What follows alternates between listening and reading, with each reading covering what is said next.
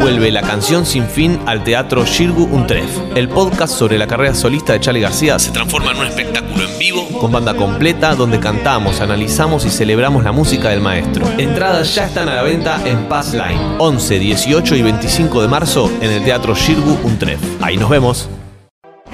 Por equipos, individual, con pelota, con los pies, con las manos, sobre pasto, pileta, en colchoneta o en cemento. No importa cómo ni dónde. Si es deporte, nos lo cuenta Santi Lucía.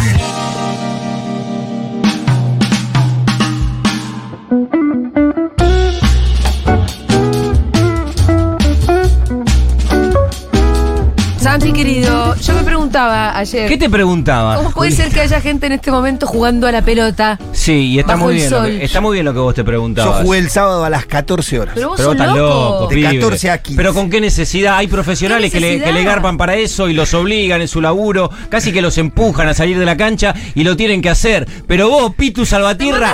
¿qué necesidad tenés, hermano? A las 2 de la pero tarde ir a Pitu, jugar te al puede hacer fútbol. mal. Pero cuidate, hermano, estás loco vos. Amamos el fútbol. No, no, no, ¿Qué pero te digo tiene una que cosa. ver? siendo Jugá la noche de ¿Te último. Sí, la liga- la Pero, liga es- ¿La pasaste bien? La pasé muy mal. Che, siendo sí. maradoniano. Tuvimos que parar los dos tiempos para tomar agua. Una, para- una cagada, una cagada. Cuando el Diego armó el sindicato de jugadores, Sí. se refería a este tipo de cuestiones. Eh.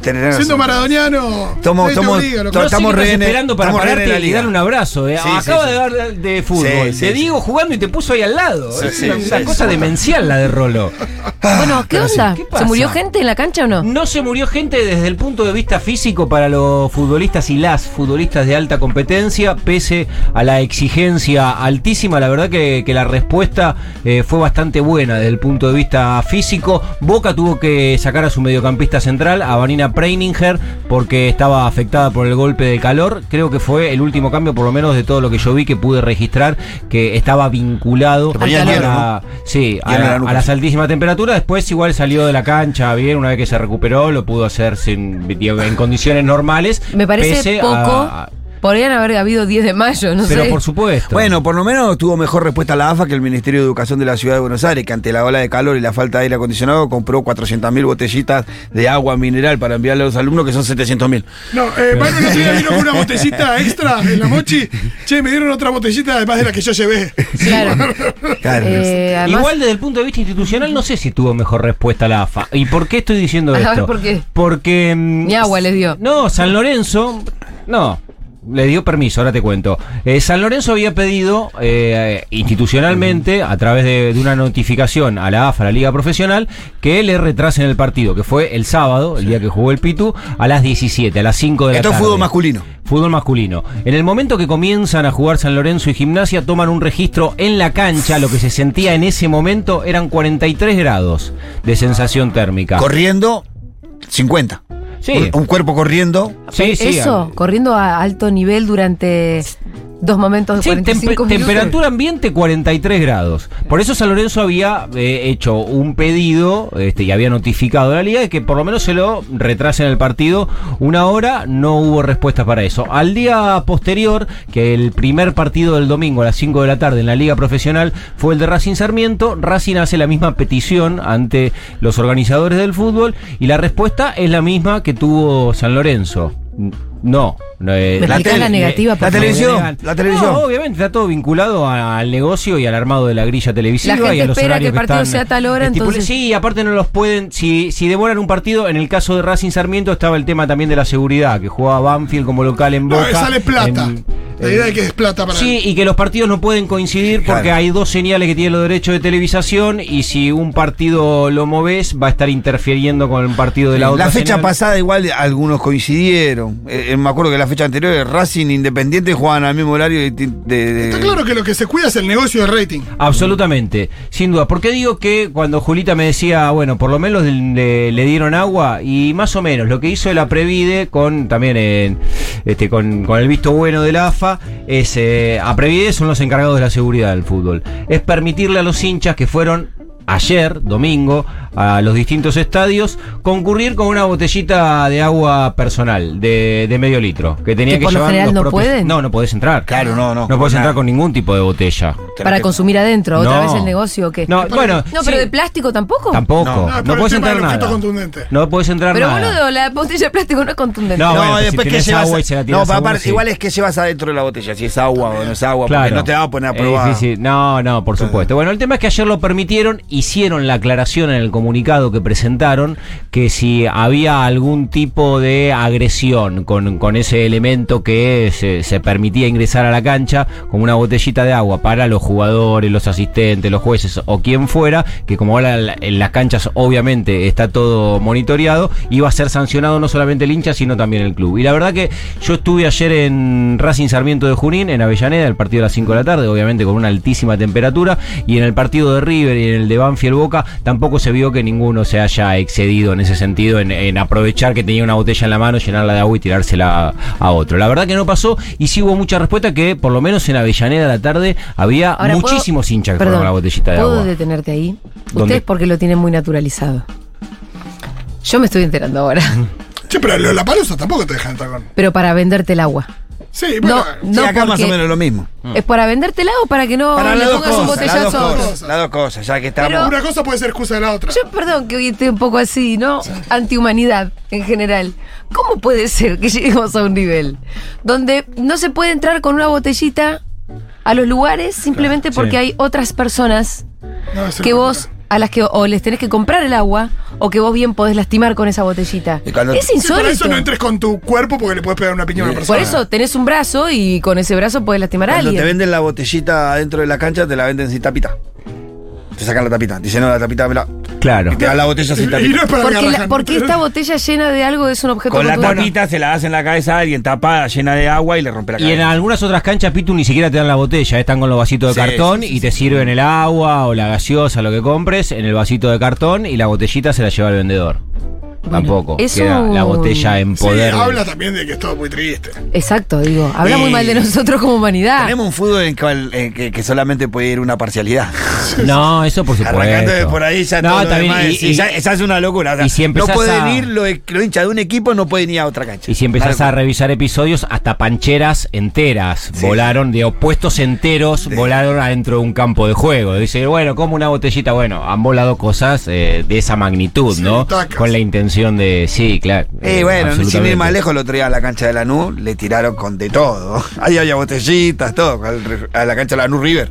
Claro, Cuando salía el cuando. Salían los jugadores de No River. sé sacaron la de River botella, pero le dieron como 50 obvio. botellazos. Bueno, le dieron, los hinchas pudieron entrar con botellas y no pasó nada. No, eh, afortunadamente no pasó nada, pero bueno, eh, por eso decía que la respuesta institucional desde el punto de vista de la Asociación del Fútbol Argentino, los organismos encargados de, de seguridad, eh, tuvieron que ver con eso. La- verdaderamente la, lo, que- lo que hubiera aliviado la ola de calor, la inclemencia de- del tiempo, por supuesto que hubiese sido que se, que se retrase y que se juegue por lo menos en el atardecer o en horario nocturno. Sí. Pero bueno, es, es inviable. Falta de previsión, porque vos ya venís con la ola, no es que te sorprende, ya sabía. No, absolutamente. Po- Poner un partido, yo que sé, a las 10 de la mañana, 11 de la mañana, puedes hacer un montón de cosas. Absolutamente. Hay, es hay un montón de cosas que se suspenden por el exceso de calor. El fútbol podría ser una de ellas también. Sí, el fútbol, bueno, pero lo decía también eh, Eh. en Rolo, ¿no? Es una pelea, eh, digo, eh, quien la impuso ante el escenario mundial fue Maradona en el 86. Y seguimos hablando de lo mismo. Sí, claro. Seguimos hablando de lo mismo. Diego en el Con 86. Corea, ¿no? Partido con Corea. Sí, con Italia también creo Sí. que fue en un, hor- un horario con, con muchísimo Sí, calor. Eh, inclusive la que- final que tenía que ser transmitida para, para Europa también fue un horario bastante inconveniente. Y Messi es mucho más cordial siempre y demás, salvo en Andapayabó y alguna que otra. Pero también habló del calor del primer partido con Arabia Saudita, que fíjate que el, el único partido que Argentina pierde es el partido que juega al mediodía. Eh, o el, el horario más complicado no era mediodía, pero casi que sí, ¿no? Pero Sí, y la hay- digo, lo, lo que difiere de aquella época y en este escenario puntualmente, donde no todos tienen las posibilidades, es que, que eso también gene- genera algún tipo de, de trastorno para el físico, ¿no? no solamente de los espectadores, sino de los deportistas, que quizás afuera tienen 37 grados y adentro, porque Qatar entregaba esa posibilidad, se jugaba a 22. ¿No? Y eso lo transitan por ahí atravesando una puerta. No, y, y eso eh, en, la, en la respuesta física tiene, por supuesto, que, que un impacto. Pero sí, de, de los partidos que jugó Argentina, de- en el Claro, se habló del calor de ese partido también y, y es verdad que es una cuestión ahí donde siempre lo que impera es no, los mundiales tienen que ser en verano, puede ser momento. Digo, mismo nosotros lo disfrutamos, pero hay, un- hay un límite ahí que tiene que ver con ya el calor que. Sí, y, so- y sobre todo Qatar. Sí. Miru fue el otro día a la cancha a ver a San Lorenzo, casi se dice que casi no la cuenta. Son muy mal. Hablando de San Lorenzo, Sí. habló el Papa. Habló el Papa. Habló de fútbol. Sí, vamos a dedicarle un párrafo a- al Papa Francisco en el, en el día que se cumplen los 10 años de su papado, que tiene una particularidad muy notoria para todo el pueblo futbolero, que es su vinculación con San Lorenzo. Pero antes de meternos en el capítulo San Lorenzo, vamos a escuchar una reflexión que está, estuvo dando algunas entrevistas. El Papa, creo que, que este corte de audio es de una entrevista que le dio a Infobae, donde le preguntan, eh, obviamente, por el acontecimiento que movilizó, quizá como nunca en la historia, a, este, a una masa de argentinos eh, en las calles para celebrar el título del mundo. Y le preguntaron al Papa Francisco eh, por la final y qué es lo que a él le había pasado y contestó esto. Cuando jugó la selección argentina en el Mundial, ¿la vio? No la vi, estaba reunido acá con seis pilotos de Alitalia con sus esposas. Estaba reunido acá. Y en un momento que fui a buscar algo, cuando volví uno me dijo va ganando 3 a 0, 2 a 0, 3 a 1, no me acuerdo. Y ah, está bien, dije. Pero eso me hizo pensar una cosa que me permito decirla sin querer ofender porque yo soy argentino también. ¿eh? Pero un poco nuestra idiosincrasia. Había los dos partidos, el de Holanda y el final. En- Se comienza ganando 2 a 0, 3 a 1, ah, todos felices los argentinos. Nos vamos a, al segundo tiempo y se termina ganando los dos por un penal, por casualidad. Los argentinos tenemos eso, empezamos con entusiasmo las cosas y tenemos una cultura, no sé, al menos yo la tengo, de dejar a la mitad. Y como que ya nos damos por vencidos antes de tiempo, o vencemos antes de tiempo, sea lo positivo o lo negativo. Nos cuesta terminar el perfil de las cosas, ¿no? Es una reflexión mía en base a estas dos cosas objetivas, ¿eh? nada más. Hoy- ¿Qué dice, señor? Le dio un par, de- le dio un par de tragos al vino de la misa Estaba ahí. borracho. Eh, le bajó el vino de la misa y ¿Pero quedó qué ahí. dice? Rara, rara la vuelta también que le da a, digo, a una, a una alegría popular, sobre todo por el lugar en el que él siempre se paró de empatizar con millones de, digo, no de argentinos, sino de personas en el mundo por un Indignante. tema tan popular como el fútbol. Sí. Y es raro que se ¿Qué haya se hace puesto en ese primero? lugar El choto. indiferente. Ay, no lo vi. Estaba con unos pilotos de la Italia. ¿Qué? ¿Qué? ¿Qué? No lo vi. Y después la reflexión, de hecho, es la contraria a la que solemos hacer acá. No, pero una cosa que uh, siempre tenemos que sufrir, loco, en los segundos tiempos. Algo así. no, pero ponele. además él dice como si fuera responsabilidad de los Pero- jugadores que fueron empatando, pero al mismo tiempo, vieron que nosotros siempre decimos, nosotros anímicamente en un momento estábamos, Estábamos, destruidos sí. y yo no podía creer que esos pibes seguían seguían jugando y seguían jugando. bien. Es todo lo contrario a dejar las cosas por Claro, la lo mitad. que pasa es que ahí- Ganar una final del mundo cuando te fueron empatando a medida que pasaba el Hay una imagen de Messi cuando hace el 2 a 2, eh, no, cuando hace el 2 a 2, sí, Sí, sí, que eh, Mbappé, se va a arrodillar. que eh, se va a arrodillar y no se arrodilla. Se levanta. No Esa imagen contradice todo lo que dijo el Papa recién. Sí, absolutamente. Porque eh, vos tengo la imagen del- de cuando quedamos, cuando perdimos con Alemania, que él se, se arrodilla y en, cuando no hacen el gol queda arrodillado. Es cierto. Y, y además él, digo, la extiende a, de lo deportivo. Sí, digo, sí. eh, Los argentinos él- él somos así. dice, ¿Qué somos decir? así, como que de- dejamos todo a mitad, o nos creemos que algo cuando ya está iniciado y vemos que va bien, listo, ya está, no hay que darle, no hay que ponerle más esfuerzo, no hay que ser consecuente. Eh, la verdad que es rarísima la vuelta que dio en relación a la final de la Copa del Mundo, digo, habiendo tantas cosas hizo- tan importantes para, para decir, Igual y, que, más y que raro- va al núcleo donde suele apuntar eh, también él, digo, de, de Igual más raro que no haya visto la, la final. Es raro. Yo sabe que Eso no- es más raro que lo Yo otro. sabe que no le creo. Pero entonces, ¿cuál es la pose de no sé, haberla no visto? sé. No, la, No, la- ¿cómo el la verdad Papa- que no cómo el sé. Papa va a mentir? No, yo ahí no le pecado. creo. Ah, es verdad, Es se tiene que pecado. No le confesar. creo, no le creo. Pecado. Confiésese, señor Papa, se No, está no, no, mintiendo. No, no le creo porque tiene, un, tiene una pulsión futbolera que para mí Es rarísimo que no haya imposible, visto. más allá Yo del dije- lugar que ocupa, de la relevancia mundial y todo. Dije, ¿cómo no, No, vi? pero hay Raro. algo que. ¿Será el que se hace el que no es más argentino porque ya es una figura del mundo? No, pero siempre que tiene la oportunidad dice. me- Entonces, no sé, pero se pareció más a una columna de opinión de esa de la Nación. Sí, ¿no? sí. Sí. Tipo, che, que, no sé, Severelli hablando de empezarlo. Bueno. Exacto. Sí, Loco. Exacto. Sí, parece Y así. decimos todo esto porque si hay algo que, que se encargó eh, eh, Francisco, inclusive siendo papa, es poner al fútbol en un lugar de visibilidad. Eh, Lo hizo a través del equipo de- del que es hincha y socio, tardíamente socio, porque mm, el Papa Francisco, que es el socio eh, 88235N-0, paga activamente desde el 2008. Digo, extraño para alguien que tiene un sentimiento este, tan, tan genuino, verdadero y real, y que estuvo tan vinculado al club desde su niñez, que se haya, se haya hecho socio y sigue pagando la cuota, porque obviamente para ser vitalicio tiene una, una cantidad de años que, que todavía no completó, y dicen que sigue pagando la cuota. Nunca recuerdo, mejor dicho, recuerdo, religi- es recuerdo. ¿No religiosamente. será de esos que son Sí, tan ¿cómo termos de su club que no son hinchas de la selección? Sí, puede ser. Él, él siempre cuenta la historia del equipo de- del Porque- 46. Yo me asesoré mucho para este, para este momento, lo, y lo quiero decir, porque Sí. me asesoré con una persona que participa Ajá. de este, co- eh, de este programa, que es mi cuervo por, eh, por excelencia, que es Juan Manuel Carr. Ah, Sí. claro, que es un especialista, es, eh, es cuervazo, En es cuestiones especialista internacionales y en la materia. Sí, Claro, por en supuesto. juntas, porque si no tenés al champ. También. Pues, pero ahora está, está variando un poco. ¿eh? Me parece que en sentimiento sanlorencista, si hay que hacer una disputa, eh, la ficha la termina ganando Juan Manuel. Eh, tenés que hablar con el Champ en el no último el tiempo. Está haciendo cosas que no serían eh, bien vistas en el templo sanlorencista. Upa, upa. Fuerte la, fuerte, la denuncia. Y, sí. y me quedo acá porque. Y me quedo acá. Y esto que decís tiene sentido porque ahora que me acuerdo, sí vio la final de la Libertadores de, de- No, de che, hay- San Lorenzo. ¿El Sí, y hay una película, hay una película de ficción. Los dos papas. Pero dos en la que justamente el Papa rompe la bola para ver la final del 2014, ¿no vas a ver esta? Con Racing, eh, que era, la- Claro. que era Argentina-Alemania. Sí, claro, obvio. Y, le- y lo tiene ahí haciendo un acting eh, y demás. Bueno, él contó muchas veces la historia con, con su padre, del San Lorenzo del 46, que, que fue un equipo obviamente que marcó época, que lo llevaba el padre de él a- al viejo gasómetro a ver aquel equipo y que se termina enamorando de San Lorenzo en aquel momento. De hecho, en una de las visitas que San Lorenzo, la comisión directiva, hace a- al Vaticano,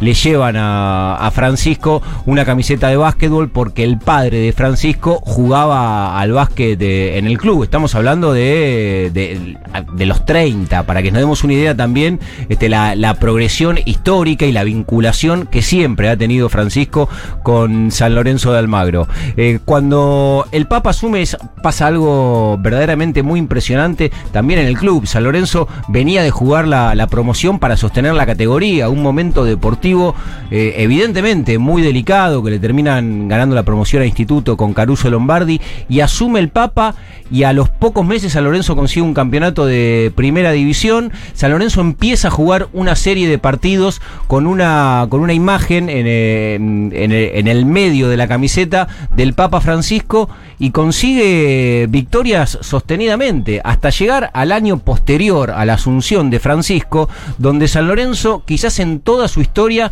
consigue el logro deportivo más importante, que es el que persiguió desde que se fundó el club, que es la Copa Libertadores de América, que no la había ganado nunca. Y con el Papa recién en el, en Vaticano, papado. con el Papa argentino, le pasa todo esto. El club sale de una muy mala y empieza a pegar unos éxitos deportivos que no había tenido nunca. No, y estaba este descanso que era tienen un papa y no tienen ninguna copa, Sí, ¿verdad? sí, sí, sí, sí. Que era como es realmente increíble. Sí, absolutamente. De hecho, cuando hacen la visita después de ganar la, la Copa Libertadores, que estaba obviamente recién asumido Francisco, estaba muy en el radar todo lo que tenía que ver con San Lorenzo, con su figura. De hecho, eh, están las movilizaciones por la vuelta a Boedo y demás, y una de las primeras cosas que anuncian, más allá de cómo iba a ser arquitectónicamente la cancha, si, iban, si tenían los permisos, si eh, terminaba de estar todo firmado en la legislatura, es que es el Estadio Papa Francisco.